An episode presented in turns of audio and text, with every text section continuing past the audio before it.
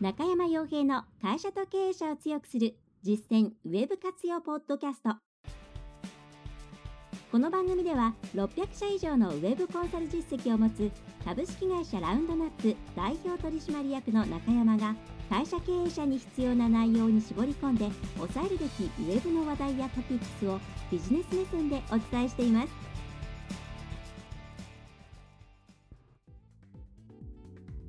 皆さんこんにちは。ラウンドナップコンサルティングの中山です。それでは本日も会社と経営者を強くする実践ウェブ活用ポッドキャストを始めていきたいと思いますのでぜひとも最後までお聞きいただければと思います。え、さて、めっきり寒くなってきましたが、まあ、足元が冷えますね。まあ、図鑑即熱ということで、足元を温めることで頭の回転が落ちずに、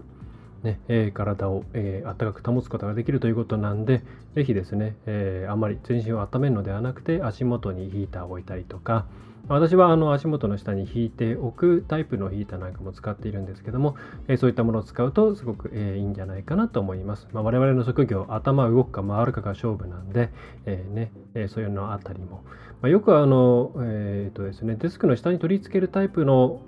えっ、ー、と、毛布じゃないな。えっ、ー、と、あれはこたつですかね。で、あれも合う人はおすすめだと思います。ただ、私使ってみるとですね、意外と足の下の方まで熱がいかなかったり、あと、うん、これは毛布変えればいいんでしょうけれども、ついていたものがですね、すごく静電気を発してしまって、すあの静電気体質の私は辛かったんで、えー、単純にヒーターだけ使っております。さて、そんな前振りはですね、ほどほどにいたしまして、今回のテーマとしては、オンラインとオフラインというところですね。オンラインとオフラインかなり言い尽くされているのかなというふうに感じられる方もいらっしゃるかもしれないんですけれども、意外とですね、オンラインとオフラインの両方を使うことのメリットについて、その一面しかですね、伝わっていないケースが多いなというふうに感じています。でそこで、えー、一つですね、えー、日経新聞さんの方の記事なんかを少し、えー、上げながら、えー、オンラインとオフラインこの2つをきちんとですね、えー、両方使ってそしてシナジーを出していく。1+1 は2ということではなく 1+1 を3であったり4であったり5であったり6であったりどんどん増やしていくためには一体その両方でどういうことをねお互いに関係性を持っていかなければならないのかというところをお伝えできればと思います。えー、で、えー、まず今回ですね、日経新聞の方で昨11月ですね、末ぐらいにですね、これちょっと有料会員限定の記事なので読めない方もいらっしゃるしということもありますし、ま、内容についてもあまり、えー、引用してはいけない部分だと思うんで、まあ、ざっくりお伝えするんですけれども、サンダルのですね生産高で、全国のトップクラスだった企業さんがあるんですね。まあ、名前はあのマルチウ産業という横浜市の会社さんなんですけれども、これが8月28日に横浜地裁の方に民事再生法の適用を申請したというニュースに、ニュースというか、それに関してのコラムになっています。その理由としては、ここすごくですね、一時期儲かっていたんですけれども、まあ、それがですね、さまざまな時代の流れですとか、いろいろな消費者の思考の変化みたいなものについていけず、結果的に赤字が続いていて、民事再生法適用ということになったという、ピーク時には2002年にはですね、売上高っていうのは54億、計上していて、全国に120社ぐらいの販売代理店があったそうなんですけれども、これが2011年ですね、9年後にはその本当に半分、27億ということで、えー、まあ、かなり厳しい状態になり、さまざまな施策を行ったんだけれども、それが、えー、裏目裏目というか当たらずということで、えー、人件費などのコスト削減なども間に合わずに、えー、まあ、不当たりなんですかね、支払いができず、決済資金が確保できず、え民事再生法という流れになっています。でこれを読んだ時に感じた感想はもちろんいろいろなこの背景情報背景のえー、ですかね、え、環境がありますので、それだけが原因というわけではなく、うん、まあ、一つのポイントとして気になったのがですね、いろいろなこのマルチウさんが、マルチウ産業さんが、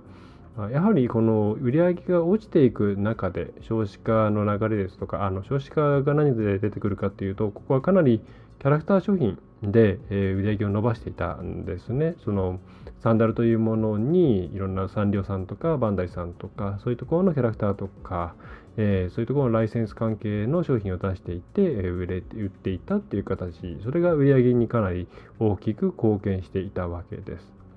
で、えー、そういった中で、えー、少子化の影響によってそもそもサンダルっていうものがあまり買われなくなったりとかそれから、えー、プライベートブランドというものがさまざまなところから、え自主開発されるようになっていて競争力がなくなっていったとかそれからサンダル業界のそもそもの消費者のニーズというものを変えるということが、えできなかったというところが、えあるというふうに挙げられています。でこの一番最後のところが特にですね気になっています。で、これあの、サンダル業界っていうのがどうも二分化、二極化しているらしいんですね。つまり高級路線、え失礼しました。え1万円とか、えそれぐらいの、ま、高級サンダルというもの、ファッション寄りのものですかね。そういったものと、まあ、使えればいいよというような、えー、一足、まあ、1000円を切るような、そういった低価格帯ですね。この2つに分離していて、このマルチユーザーの商品というものはその中間というんですかね2000円から3000円ぐらいのものが、えー、主力の価格帯だったということです。はい、で、え、その中で、えー、なかなかそのうんその価格帯のものというものを訴求することができず価値を訴求することができず、え、売り上げが立っていかなかったというところが一つ大きなポイントとしてあるみたいなんですね。でこの時感じたのは、まあ、これ多分、まあ、ずっとやってきた会社さんなんでいろいろあるとは思うんですけれどもやはりですね価格を、うん、上に寄せるか下に寄せるかっていうところは、ま、きっと検討したんじゃないかと思うんですね。でその結果としてでも今までの商売というものの流れから外れることができずにっていうところではないかと思います。でうまくここでですねウェブというものを使っていれば違ったんじゃないかなと思うんですね。でそれは EC サイトで通販をしましょうとかそれからウェブサイト上で何かこうバズるような何かを行って自分たちの商品に対しての認知度を上げていこうとかそういうことではなくて単純に自分たちが作っている商品が、え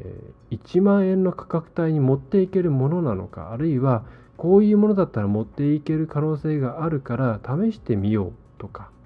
そういうふうなことをトライできなかったのかなって思うんですね。あるいは1000円以下の商品に落とし込む。まず落とし込むのことができるのかどうかっていうのがロイヤリティの関係でいろいろあるとは思うんですけれども、えー、そこに落とし込んだ時にその商品が売れるのかどうかっていうのはありますよね。で、えー、安ければ売れるかっていうと単純にただ安いだけであれば他のですね例えばそうですねもううちのスリッパなんかもよくニトリさんとかそれから、まあ、島村さんとかね、そういうとこで買いますけれども、そういうところと比較された時に、ああ、これいいねということで買ってもらえるのかどうかっていうのは、決してね、今20003000のものを作り続けていて人気があるからっていうところだけでは担保できないものだと思います。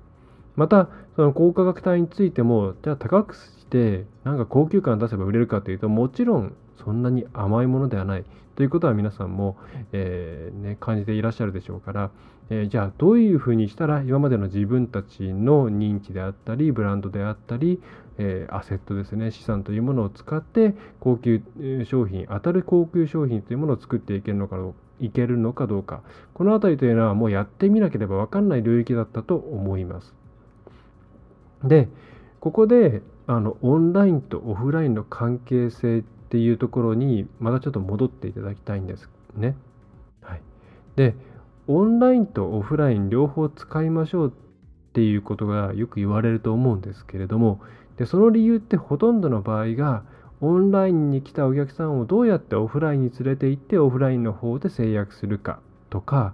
オフラインに来たお客さんにより情報をねいろいろ見てもらうためにあるいは顧客との接点を増やしてあげるためにオフラインのお客さんをどうやったらオンラインに連れて行こうというふうにお客さんの行動を変える両方のお客さんがこう購買行動を起こす中で生きている両方の世界両方を行き来させるためにはどうしたらいいだろうっていう観点でのオンラインとオフライン両方とも使いましょうっていううん内容が多いと思うんですね。で O2O っていう言葉も基本的にはそういう文脈で使われることが多いんじゃないかなというふうに思います。はい、でこれはもちろん正しくて特に私も地域証券のご商売というものをたくさんご支援していますからそうするとオフラインをこう無視してオンラインだけで何とかするっていうのは、まあ、ほぼほぼ無理ですしあえてそんなことやる必要ないんですね。認知度を上げるためにじゃあ広告出してどんどん、えー、今予算一時的にいっぱい取ってアドワーズエクスプレスとか地域系の広告を出していきましょうなんていうことをやるよりももう地元で何回も定期的にビラまいたりとかですねしちゃった方が地域での認知度なんていうのは、えー、簡単に上がっていきます。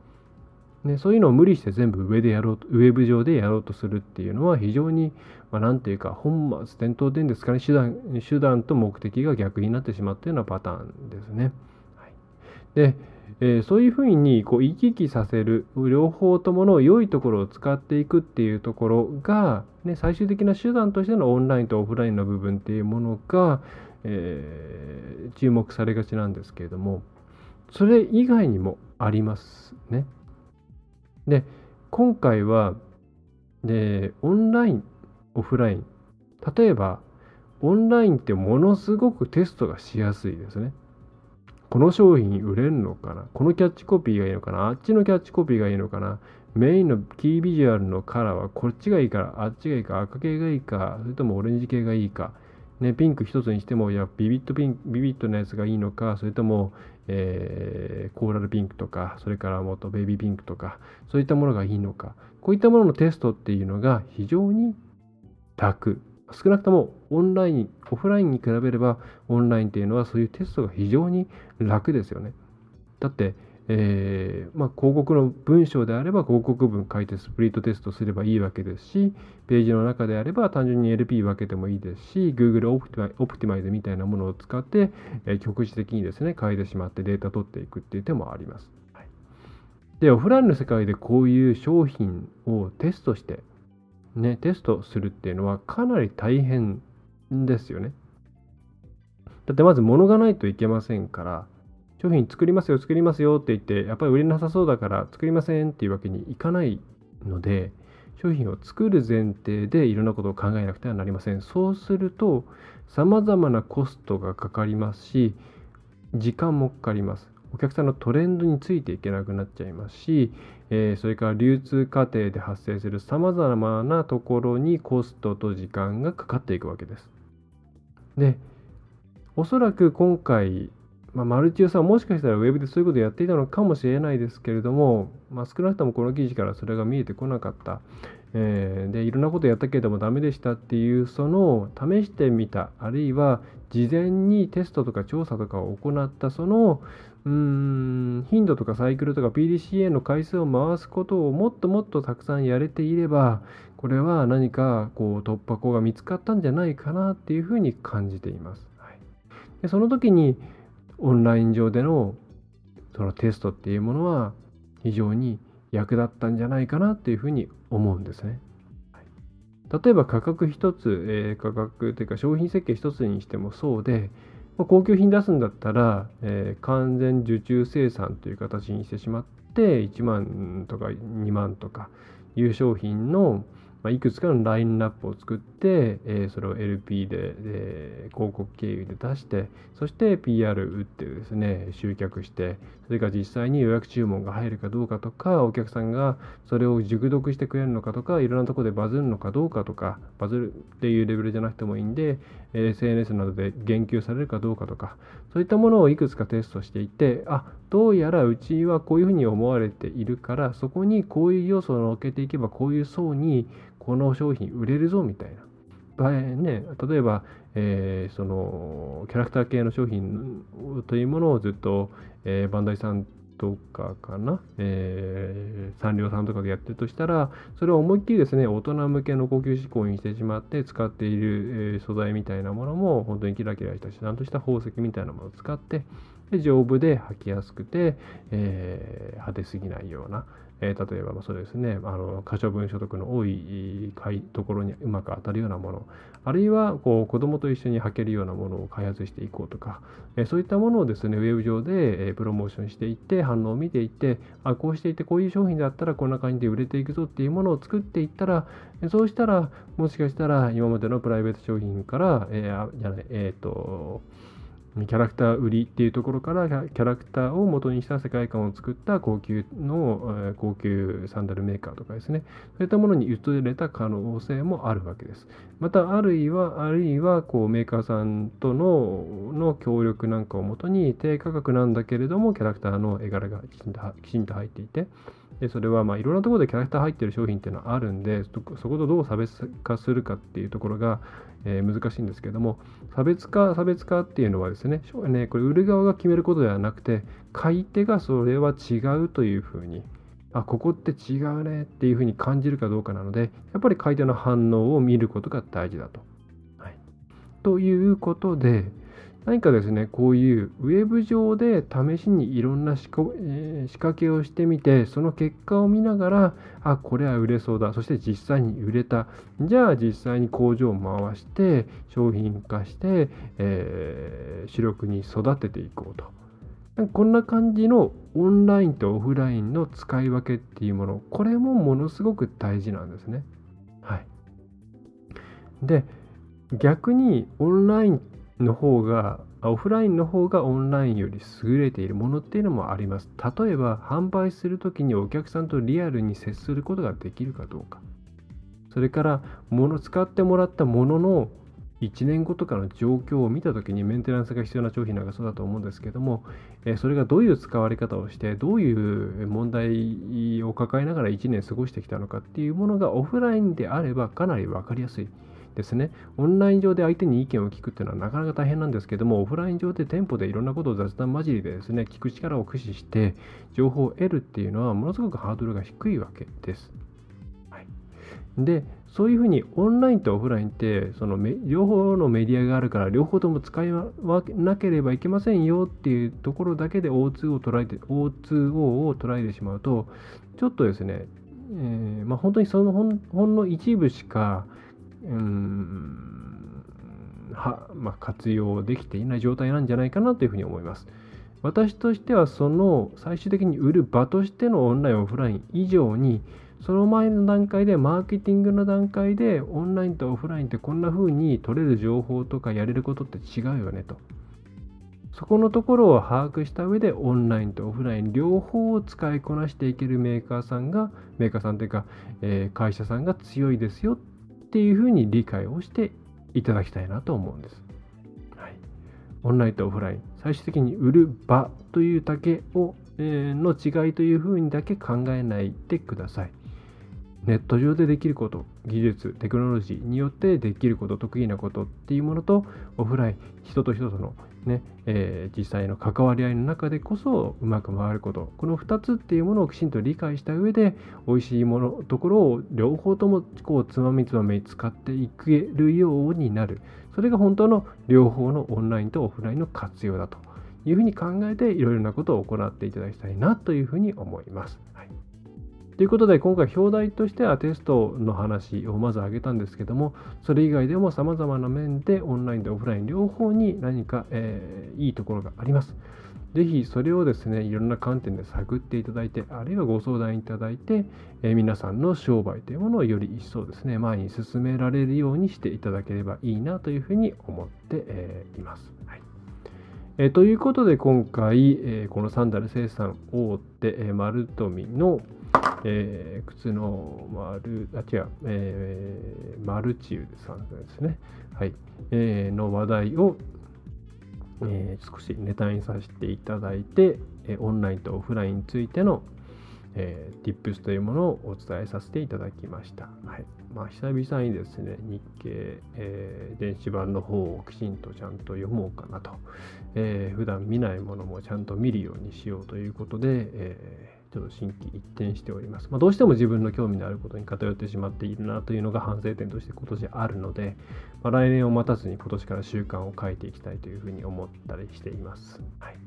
あ、皆さんもですね、2010あじゃあもうすぐ2018年が終わりますが、まあ来年こうしようっていう内容の前にですね、今年ダメだったことっていうのをきちんと押さえていただいて、その上で、もう来年から始めようと思っていることは前倒しして今年から始めちゃった方がいいです。はい。お正月明けてから始めようってなると、ものすごく腰重くなりますんで、それよりはお正月より前に少しでも手をつけておいた方が、その後の再始動ってものすごく楽になります。はい。というわけで、ちょっと余談も踏まえてですね、えー、交えて、えー、こんな終わり方ですが、えー、ぜひともですね、えー、来年、まあ今年また何回もね、放送をやると思いますけれども、え、来年もよろしくお願いできればと思います。はい。いろいろお問い合わせですとか、えー、ちゃんと年内きちんと受けたまわっておりますので、ぜひとも、えー、引き続きよろしくお願いできれば幸いです。